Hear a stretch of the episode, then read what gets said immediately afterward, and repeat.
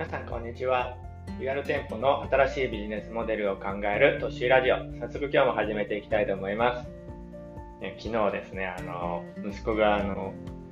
昨日、ね、妻の話をこう、なんか遊びながら適当に聞いてて適当に返事をしてですね、まあ怒っておもちゃを、まあ、捨てるっていう言いつつ、まああの、僕の両親のね、あの、家に置きに行ったっていう話をしたと思うんですけど、まあ昨日ね、あの、その、捨てたって言って、両親の家に置いたおもちゃを、まあ両親、まあ要は息子のおばおばあちゃんですね。ばあばから、あの、捨てとったから、捨てられとったからちょっと拾ってきたんよって言ってね、あの、返してあげたんですよね。返してもらったっていうか、まああの、その時にまあ、ちゃんとね、あの、人の話をちゃんと聞いて、ちゃんとお返事できるようにしようねっていう話をして、まあ返したわけなんですけど、まああの、昨日、なかなかね、いい返事をしてテキパキ動いてね、あ まあ、これがま続いたらいいのになっていうところはあるんですけど、まあ、ややできるんじゃがっていうね、感じで、あの、まあ昨日はなかなかいい感じの動きを息子がしてたっていう話ですね。まああの、本題に入ろうかなと思うんですけど、あの、今日はね、フリーミアムの考え方と、まあ、応用の方法っていう感じで話をしていきたいなと思うんですけど、まあ、フリーミアムってまあ、知ってる方もいると思うんですけど、まあ、フリーとプレミアムのまあ、合体させた言葉なんですけど、まあ、あの何かっていうと、まあ、かんまあ、ざっくり説明すると、何をむ、何かこう、無料にして人を集めて、そこで別のことで儲けを出すっていうことなんですけど、まあそうですね、まあ例をちょっと何何個か挙げていった方が分かりやすいかなと思うんですけど、まあそうですね、まあ来店をこうしてもらうために街角でこうティッシュ配りとかしてる人やいう人がいますよね。あでも、まあ、プレミアムの一つで、まあ、そのティッシュを配る、ただで配ることによって、そのお店を知って、来店につなげるっていう感じですね。あと、Amazon のこう配送料を無料にするっていうのも、まあその配送料を無料にして売り上げが上がることによって儲けるみたいなことだし、まああの、Google とかもそうですよね。コンテンツやサービスとかを無料にして、その広告で儲ける、広告収入ですね。で、まあ、あとは、クレジットカードとか、PayPal とかそういうサービスも、買い手側はただにして、こう売り手側への手数料で儲けるみたいなことですね。まあ、あとはゲームとかもそうですね、ソーシャルゲーム。まあ、基本、ゲームするのは無料なんだけど、その中でアイテムの課金があるっていう感じとか、まあそうですね、あとは基本サービスは無料にして、一部の有料会員、有料制にして、こう、設けるクックパッドとかが、まあそれに当たるんですけど、まあそういう感じで、こう、何を無料にして何で儲けるかっていう感じの考え方なんですよね。まあ、これが、まあ、フリーミアムの基本的な考え方なんですけど、まあ、ここから、まあ、まあ、リアル店舗、結構これ、あのー、まあ、ネットとかはね、結構そういうかん何か無料にして何かでこう儲ける、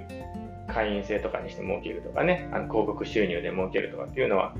あのやりやすかったりするんですけど、まあ、こう小さいリアル店舗、実店舗でこう応用できることがないかっていうところをちょっと考えていきたいなと思うんですけど、まああのですね、これをまあかん聞いたときにふっとこう思い浮かべたのが、あの、完成科学マーケティング実践会っていうそのところがあるんですけど、まあ、あの、ワクワク系マーケティング実践会とも言われるところなんですけど、そこのあの、小坂雄二先生っていう、まあそこで結構僕も勉強させてもらってるんで、あの、まあ、結構これからの時代、すごいあの、こういう考え方っていうのが、まあ、ベースになっているというか、そういう考え方のお店とかが上がっていくんだろうなっていうのを個人的に感じてるんで、結構ここで勉強させてもらってること多いんですけど、あの、その方が言ってたんですけど、新しいビジネスモデルを考えるときに有効な考え方として、今自分がしている事業でメインの収益ってありますよね。それを無料にした場合、どうやってじゃあ収益を上げるかっていうことを考えるっていうのは結構新しいビジネスモデルを考えた時に有効らしくて、まあ、例えばまあ美容室で言うと、カットとかカラーをがやっぱメインの、あの収益になってくるんで、まあそこを無料にしたら何で別のところでどうやって収益を出すのかとか、カフェとかだと、まあコーヒーを無料にするとかってことですよね。で、まあ雑貨屋とかだと雑貨を無料にするみたいな。雑貨無料にするって、なかなか、まあ難しそうだなって思うんですけど、うん、そうですね。まあこういう形で、あの、考えるっていうことですよね。何かあの今自分がしていることで、こう一番メインで、あの、収入を得てるものが無料になると、なんかありますかね？なんかちょっと考えてみてもらえたらなと思うんですけど、そうですね。まあ、まあ、ふっと適当にまあ、こう考えて思い浮かぶとすると、まあ、カフェとかで、まあ、コーヒー無料で考えるとすると、あの、月会費とかで、あの、収益をもらうのはどうかなって思いますよね。あの、例えば、コミュニティの場としてこう提供して、その、あの、対価として、月会費、まあ、例えば1000円とかもらうっていう感じにすると、まあ、コーヒーを無料にしつつ、まあ、違うところで収益をもらえるっていう、あの、形になるんじゃないかなと思うんですよね。まあ、ただ、まあそうですね、これ、まあ今ざっくりこう、すあの、パッと考えて言っただけなんで、あれなんですけど、あの、コーヒー代の代わりに月会費をもらうっていうわけではないですよね。やっぱコーヒー代の代わりになんか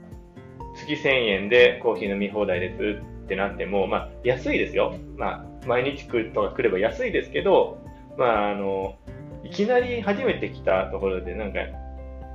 もうそれをされたら、なんかちょっとえってなるじゃないですか。だから多分その、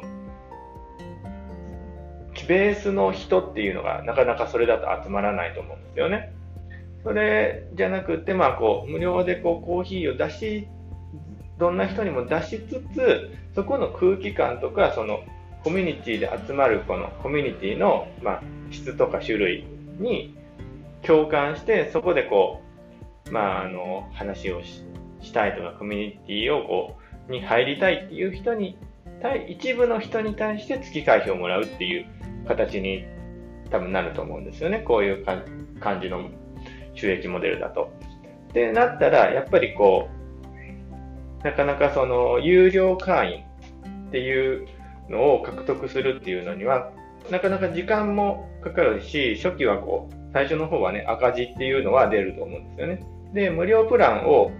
結構このコーヒーだけじゃなくて、まあ紅茶とかっていうのも、あの、入れて充実させて魅力的なものにしないとね、そもそものこのベースのそのカフェに来てくれる人っていうのも集まりにくいと思うんですよね。そういう、あの、人が集まるためのこう口コミとかっていうのも、あの、立ちにくいし、まあ、コミュニティとか会員ベースの拡大っていうのも遅くなってしまうってことですね。まあ、ベースのこのお客さんが集まりにくかったら、その有料会員になるっていう人は数パーセントなんで、そこも遅くなるってことですよね。で、あの、まあ、ただ、無料プランをこう、良くしすぎてしまうと、有料プランになかなか移らないっていうね、なかなかこのジレンマというか、難しいところですよね。だから結構、多くのスタートアップ企業も、このフリーミアムモデルっていうのをやるんですけど、まあ、なかなかゲームの課金とか広告収入以外ではほとんどが失敗してるっていうものなんですね。だからフリーミアム結構あの難しい収益モデルなんですよね。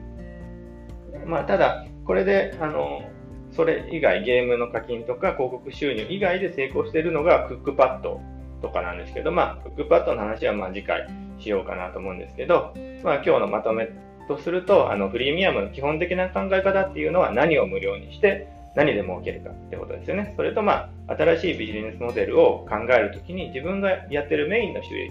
っていうのを無料にしたとき何ができるか、何で収益を上げれるかっていうのを考えてみると、新しいやり方が見えてくるかもしれないってことですね。じゃあ今日はこの辺でまあ終わろうかなと思います。次回はね、あの、明日、明後日がちょっと日月が休みなんで、火曜日になると思いますんで、よろしくお願いします。それじゃあね、バイバーイ。